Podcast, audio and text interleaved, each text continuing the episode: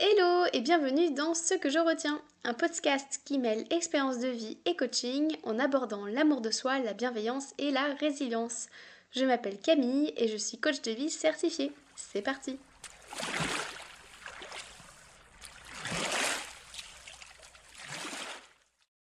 Dans ce sixième épisode, je souhaite t'expliquer ce que je retiens de notre mariage sept ans plus tard. Ce mois-ci, ça va faire sept ans que je me suis mariée. Sept ans déjà, j'en reviens pas, comme le temps passe vite. Ce dont je veux te parler euh, aujourd'hui, c'est la manière dont moi je l'ai vécu. J'adore organiser et préparer des événements, alors je pensais que ce serait un plaisir d'organiser notre mariage. Alors oui, ça a été un plaisir, mais ça a aussi été une épreuve d'endurance. Et crois-moi sur parole, hein, l'endurance, c'est loin d'être mon sport préféré. Déjà, il y a toutes ces choses qu'il faut avoir ou faire pour avoir un beau mariage porter une robe, se faire maquiller, avoir un gros bouquet de fleurs, faire plaisir à ses invités, avoir beaucoup d'invités, lancer le bouquet, inviter ses amis, euh, inviter les amis de la famille, inviter des gens que tu ne connais pas, mais pour faire plaisir aux parents et grands-parents, sans oublier la pièce montée, j'en passe et des meilleurs.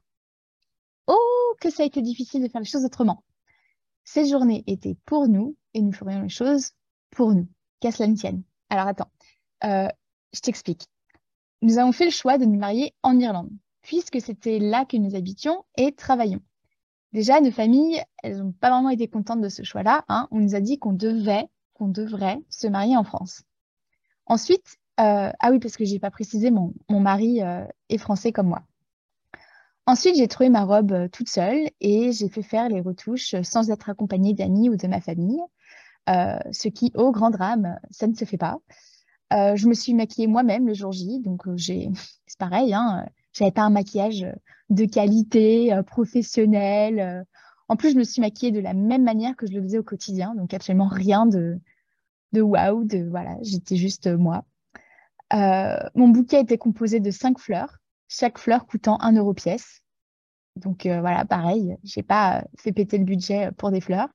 Euh, ah oui, puis d'ailleurs, en parlant de fleurs, j'ai pas du tout lancé mon bouquet. Ah, et, euh, et aussi, bah, pas de pièces montées. Hein. À la place, on avait choisi des cupcakes. et ça fait beaucoup de 1. puis, bah, pas de vin d'honneur hein, non plus. On avait fait le choix de ne pas avoir de vin d'honneur. Ensuite, en ce qui concerne les invités, nous étions 41.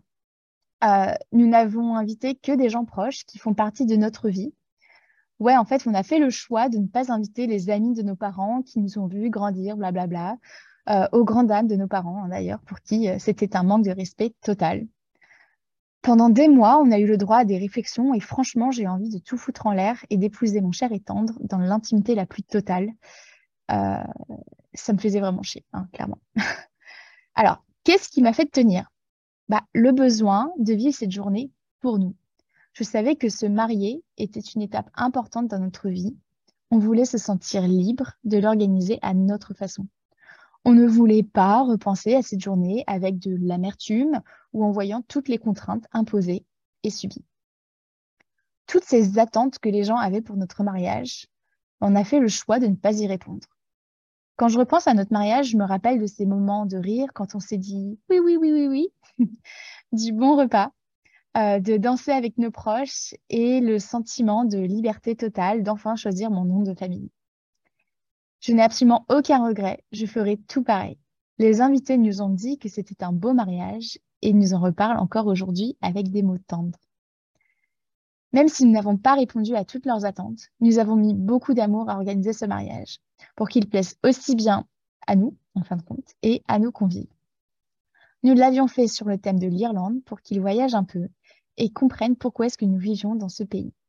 Nous avons mélangé les traditions culinaires françaises et irlandaises pour satisfaire les palais euh, du plus grand nombre. Et nous avons eu le temps de parler avec tout le monde car nous étions en petit nombre et ça, c'était vraiment ce qu'on voulait, passer du temps avec nos proches en ce jour de célébration.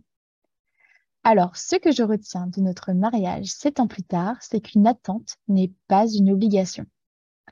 Je le répète, ce n'est pas parce qu'une personne aimerait que tu fasses quelque chose que tu dois le faire. Sinon, ceci s'appelle donc une obligation.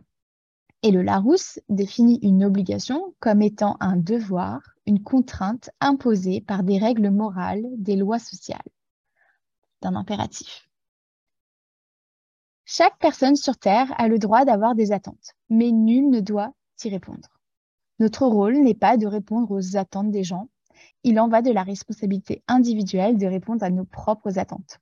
Quand une personne aimerait que tu l'appelles chaque semaine, tu n'es pas obligé de le faire. Si cette personne a vraiment envie d'avoir de, tes nouvelles, elle est grande, hein, elle peut t'appeler elle-même. C'est ce qu'on appelle s'affirmer. La psychologue Mathilde Cordier explique que s'affirmer, c'est être capable d'exprimer ce, ce que l'on ressent, donc nos émotions, ce que l'on veut, nos besoins, nos désirs, et ce que l'on pense, nos pensées, nos opinions, etc. Et puis il y a aussi les attentes cachées. Ce sont ces attentes non exprimées que l'autre devrait deviner. Bah non, hein. mon rôle, c'est pas de jouer au détective non plus. Il en revient à chaque personne de communiquer sur ses attentes, mais aussi de ne pas attendre que l'autre fasse notre boulot à notre place.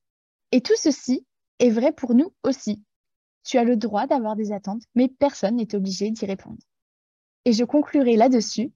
Donner à l'autre la responsabilité de remplir nos besoins, c'est prendre le risque qu'ils ne soient jamais remplis. Alors, que peux-tu faire face aux attentes plus ou moins cachées qu'on a pour toi? Eh bien, voici quelques pistes. Prends conscience que ce que la personne aimerait, bah, ça la regarde. Il s'agit de ses besoins, de ses envies par rapport à sa vie à elle. Demande-toi ce que ça te coûterait ou t'apporterait de répondre à cette attente n'hésite pas à en faire une liste écrite. Enfin, communique clairement avec la personne. Par exemple, ça fait deux fois que tu dis à Suzanne que tu n'as pas de nouvelles. Aurais-tu quelque chose à me demander? Donc là, tu redonnes la responsabilité à la personne, en fait, de s'affirmer.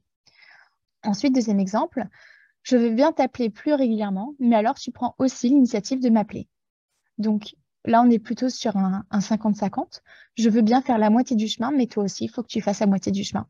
Bien sûr, dans ce cas-là, euh, le but, c'est que euh, ça ne te coûte pas hein, d'appeler cette personne-là, en, l'occurrence. Donc, écoute-toi et fais ce qui est juste pour toi. Et alors, qu'est-ce que tu peux faire lorsque tu as des attentes pour les autres? Eh bien, voici quelques pistes. Tout d'abord, recentre-toi sur l'essentiel. En quoi c'est important pour toi que cette action ait lieu? En quoi c'est important que cette personne précise la réalise? Ensuite, est-ce que je préfère que l'autre fasse cette action avec l'inconfort que cette action n'arrive pas?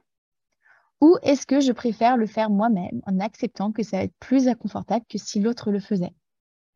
En gros, quel inconfort je veux Voilà pour aujourd'hui. Et toi, que retiens-tu de cet épisode?